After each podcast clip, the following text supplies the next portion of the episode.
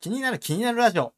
この番組は、ちょっとした気になるがあなたの人生を変えるかもしれない。そんな思いを込めて、世の中で起こっているいろんなことに興味を向けていく番組です。どうも、まさやです。ざわです。はい、キニキニ始まりました。はい、気に気に始まりました。よ。あの、先日さ、うん。座右の銘のお話をしたじゃないですか。はいはいはい。あそこでね、もうまさやさんもね、座右の銘が決まったということでね。そうっすね。もうあの、神回ね。そう、神回よ。な、なんか覚えてますかあの、略語でいいんですか うん、略語でいいですよ。のぺのげね。のぺのげね。そう、はのい。ぺのげと心に決まっていたピンちゃん。ピンちゃんと。そう。はい。の2つ、ね、決まったかと思うんですけども。そうですねうん。あのはい以前紹介した時に言い忘れていたことがちょっとありまして、皆さんから募集したものの一つに、その志高くっていう座右の銘があったかと思うんですけど、うんうんうんうん。これは本当はねもうもっといっぱい語りたかったなっていうところがあって、あ、はいはいそうは後で編集しながら聞いたら俺全然喋ってねえなっていうい。うんのがあったのでちょ っなるほとどね言いたいなって思って。このうんうんうん私の知ってるところで志高くっていうのでこう印象に残ってる事例というか、まあいうのが、はいはい。まあ、ユニクロとかニトリなんかっていう、まあ、今すごい成長企業じゃないですか、うんうんうん。かなり目標を高めに設定するっていう傾向があってうん。ユニクロの柳井さんはあの3倍ルールっていうものがあって売上高100億円の時には300億円を目指したりとか300億円の時には1000億円を目指すとか、うん。うんで周りにはねいやもうそんなことできるわけないだろうと言われながらももうずっと常識を変えてね、イノベーションを次々起こして今はいはいはい2.3兆円まで来たと、うん。うんそんな形でえユニクロはすごい志高くっていうのをしていたりとうか、ん。ニトリに至っては基本100倍発想っていうのがあって 100倍。 100倍なんですよねなんで、うんえっと1000万の時にはもう1億とか、はいはいはいはいはい。 1000万じゃないわ100万の時にまあ、なんか忘れた100あ1兆だ1兆だうん。ちょっとんごめん計算ができなくなってる けど計計算ができなくなってるけど100億の時に1兆かとかなんはいはいかはいそんな感じの、あの目標を立ててうんいってるっていうことで、もうその場合はなんか20年30年先うの目標をん。立てて成長をするっていうような形で。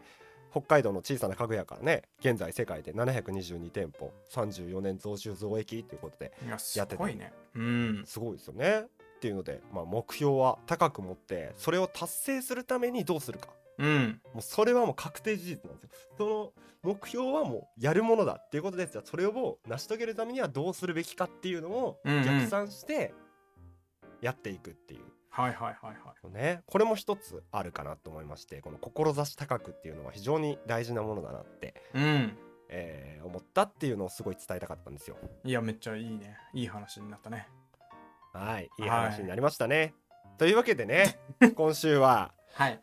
今週はじゃね毎週月曜この時間は先週のニュースの中からざわ的に気になったものを5つ厳選してお届けする先週の気になるトピック略して「気にトピキニトピーということでね、はい。あの東芝が炎上したり与党野党の一騎打ちであり党首討論があったりしましたが、うん。あのー先週はね一面がそういった内容多かったんですよ。うんうんうんうん、ただ、あのーちょっとつまらなかったのでそれ以外から抜粋してきました、うん。うまあん気。になるニュースなので そうね。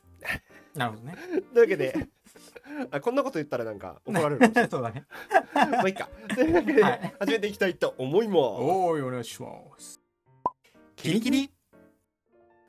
はいというわけで、えー消費関連のニュースです、はいえーメルカリが夏からメルペイスマート払いの分割審査に人工知能を使った独自の予診審査を使うことが分かりましたということで、はあ。そこにうも、ん、そこにもそう AI。はあ。そこにも AI ということアプリの利用実績から買い手の信用力を評価し分割払いの限度額を決めるということでへえ。予。診枠を柔軟に設定しクレジットカードを持たない学生ら若年層が利用しやすくするっていうようなサービスですね、なるほどね。うんメルペイスマート払いっていう、まあ、基本的に後払いのうん。システム、そうだなんねですけれうどんうもん。うん、これ僕知らなかったんですけどねこういうことができるっていうのは残高がなしで実は買い物できるんだっていうあー、システ後ムが払いのね。うんうんうんん。あそうそうまあでもそうそうクレジットそカードと同じだからね。使うでえちゃうっていう今のまがでね。があそうなんだよね、今までが、えーっと20万とか30万だったのかな上限が、うんうんうんうんこれを高めに設定することができるってことは本当にクレジットカードと変わらないような使い方ができるっていううんまあね学生さんがどのぐらいの枠になるとかはちょっとね何とも言えないとこかもしれないけどうーんいうんやそうなんですよただ自社アプリのね使用実績からどこまで信用を刈り取れるかいやあー不安なところですかね、まあ、そこはメルタリメルカリの問題ということで、うんうんうんえークレジットカードを持っていない方ね使ってみるのもいいと思いますはいはいただねお子さんなどが使用しやすくなっておりますのでいやねこれそにこね関してはそこがやっぱ心配だねそうスマホを持っていればできるからねそうなんだこれがちょっっと あのよくお気をつけいただけたらと思います。はい続いて IT 関連のニュースです、はいはい、ウェブ関連技術の標準化推進団体 W3C は各社ウェブブラウザの拡張機能に対して共通のビジョンを持ち将来標準化に向けて活動することを目的としたコミュニティグループ Web Exchange Communication Platform の立ち上げを発表しましたっていう と なんてなんてちょっともうごめん忘 れてあの はい要は Chrome、Microsoft Edge、Firefox、Safari うんあるじゃないですかありますねね有名どなれとこかでそう今まで拡張機能を作っても他のブラウザろうんで使うように改良するっていうのがその開発者としては難しかったりとかうんしたんですよね。うんなやるっぱほ Chrome でこういう拡張機能を作りました。うんあじゃあこれ Firefox でも使えるようにしよう。あ書き換えなきゃっていう。うんうんなんかそれをある程度標準化して書き換えやす書き換えしやすいようにそして、えー、とさらにその標準化したものをレベルアップしていってこういろんな拡張アプアプリというか拡張機能を入れやすくしたりとか、うんうんうんあーあの規制規制じゃないあのなんていうの防御防御防御を強くしたりとか防御防御を強くする 防御を強くする語彙力なちょっと待って待って待ってなんつったらいいんだこれえー、まあいいやそういうことですよもう伝わるでしょ、なる伝わって伝わった伝われ伝われうんはい、はい、というわけであーいいですねあの、はいい、い拡張機能って調べたらいっぱいありますからね、そうっすねうん、私はあんまり使ってませんが使ってないんかい はい、というわけで続いていきます。えー通貨と世界について、うんえー中米のエルサルバドルという国でビットコインが法定通貨うんとする法案が可決したと。はいはいはいはい暗号資産が法定こ法定通貨となるのは世界初ということでいやーすごい話っすよ本当にすごい話ですよね、ま うあ、ん要はビットコインの値上がり益に対する税金の免除ビットコインの納税の許可、うんあーそれからね国内の事業者がビットコインでの支払いを受け入れることなどが定められているっていう、うんえーことでこれまたちょっと仮想通貨の価値が変わってくるんじゃないですか、いや変わってくると思いますけどねただねやっぱりもうこのうん、価格が安定しないからなんせリスクになっちゃうよねとは思いますけどねいやそうなんですよ、ね、国が この仮想通貨をいやそうそうそう法定通貨にするっていうのはまあ思い切ったねって思いますけどねいやほんとちうんなみにこのエルサルバドル共和国っていうところが、うんえーっと場所で言うとグアテマラやホンジュラスの下のところにあるんですよまあちょっと僕は存じ上げませんけどもでしょうねいや中南米なんですけど、あのアメリカ大陸のうん下のところらへんにあるんですよねうーんで人口が660万人くらいああはいはいはいはいだいたい千葉とか埼玉くらいの人口で、うん面積が四国よりちょっと大きいくらいうーんなるほどの国ですうんうんなんですけど、まあ、その小さな国でもねこういうことが認められたっていうことでうんうーんうんちょっと面白いなって思いつつ大丈夫かなって思いつつ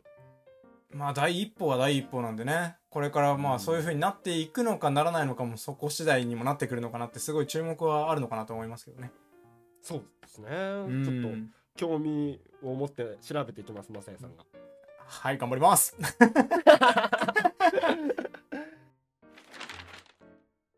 で流通関連のニュースです、えー最近家電メーカーが面白いサービスを次々と始めています、ほう。そうなんですよあのパナソニックが家電のレンタルと食材の定期配送をセットにしたサブスクをスタートさせているとか、すげえサブスクだなそれ。そうへ最新 のさ炊飯器えはいはいはと米をセットにするっていうおーなるほど炊ね飯器を貸し出してででうん米を定期配送しますよっていうサービスだったり、いミキサーを貸し出してスムージーの材料を定期配送しますよ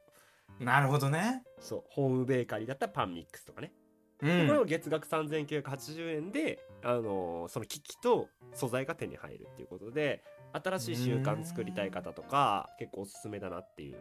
うんうんうん多分このこういった方が最近だと利益を出しやすいんでしょうねまあそうかもしれないですねうんこれからどんどん拡充させていくんじゃないかと思ってますそれからシャープですと、うんあの新型ヘルシオおうがあのネットに接続して作りたいメニューをダウンロードしたらあとは下ごしらえした食材入れれば自動で最適な調理をするっていう機能を備えていたりするんですけれどもすげえそうその機能を利用してねうん飲食会社と提携して要は一流レストランのレシピを公開するわけですよもそしたらあとはそれに必要な食材を宅配するっていうサービスうすごいねそれそめうっちゃいいねつまり家にいても本当に高級レストランと同じように調理してくれるわけだからそういう味こがとだよね楽しめるっていうこと自宅のねそうレストランが出来上がるわけだそういうことです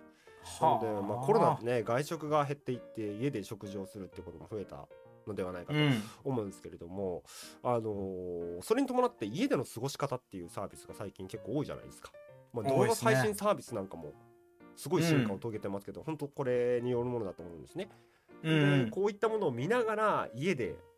こう美味しいご飯を食べるっていう最強の家空間が出来上がるっていう家から出なくなるねみんな うん、そういうふうに、えーなっていくので、ちょっと面白いなーって思いました。面白いですねはい、うん続いて、どうでもいいニュースです。でも本当どうでもいいニュースなんですけど、あの元 WBA 世界ミドル級王者の竹原慎二さんが、うん自身をバカにしてきた YouTuber 柴田に切れたっていうニュースがあり ました。あそうなんでまあ、こういつも通りね柴田が挑発する動画を投稿して竹原さんがそれに応えたっていう形なんですけど、まあまあはいあこれねいつもネタなのかどうなのかちょっとわからないんですけど多分この、お互いが打ち合わせなしでネタでやってるんだろうと思うんですけどうんこれ最終的に試合になるんですよねなるねそう知前っ朝てるわ倉未来さんと揉めてたじゃない あ見た見たそうあれ見ちゃうんだよねやって見ちたらゃうんだよね試合まで行ってたら見ちゃうんだよ面白いんよね面白いんだよな結果も分かってるんだけど さいやそうそうそういつも同じパターンでさあの柴田の負けっぷりが面白くてさそうなんだよねついつい見ちゃうんだよないやー柴田に時間奪われるの時間奪われるなほんと超面白いんだよなただそうなんだよね負けてねあいやそうとそう最後パチンコでもう一回勝負っていうねそうそうそういう流れになるんすよほんとくだらないんだよなあいれやほんとくだらないんだけどね見ちゃうよね見ちゃうっていうので ね結構2人とも柴田好きっていうことででそういうことですね以上どうでもいいニュースでしたはい ありがとうございますキリキリはい、というわけで、本日も5本、えー紹介させていただきましたが、まあ、どうでもいいニュースも含めてね、うんまあ、いろいろありましたが、これから、あのー生活が楽しくなっていくんじゃないですか、みたいなところで、うんあの、最初にさ、始まる前に、まあ、与党と野党の一騎打ちである党首討うんうんう論んとか、東芝炎上とかね、つまらないってうん言っちゃったんですけど、まあ、これに関してはね、結局、与党野党の一騎党首討論に関しては、ちょっと何事もなかったなっていうところで、うん伝えるほどのことでもないなっていう。うんうんなんか内容も一面の内容も結局うまくいかなかったから野党が衆議院解散だみたいなのやつをやってたっていう、なんかうん予想通りの展開になっただう けんのまあニュースまあんまあでねなんか特うん段言うことないからっていうのと、あの東芝炎上はもう知らんっていう、なるほどねえーところでした。はい、あの、はい皆さん気になる方は調べてみてください。まあ、ちょそうで私すはねねはい、あの個人的にちょっと東芝に因縁があるので、ああ のそうあの別に東芝の商品がどうとかではないです素晴らしい商品を作ってると思いますこれ全然関係ないところでちょっと東芝に因縁があるの であのそうそういうのでちょっと気になる気になるだわ、それちょっと。 はあちょっとあのあの後ほど松田さんにお話ししたいと思います、い。 えー先週もいろいろありましたが皆さんは気になるものはありましたでしょうか今週も一週間楽しんでいきましょうということであの気になる気になるでは皆さんからの質問も募集しております今更人には聞けないことだったりちょっとした悩みだったりこんな素敵な情報あるよみたいなものありましたらどしどし送ってくださいスタンド FM 内でのレターや Twitter での DM リプライそれから質問箱設置しておりますのでそちらでよろしくお願いいたしますはい、よろしかったらフォローだったり、えーレビューだったりもお願いできたら嬉しいななんて思っておりますよろしくお願いしますでは本日もありがとうございましたありがとうございました。せーのバイバーイ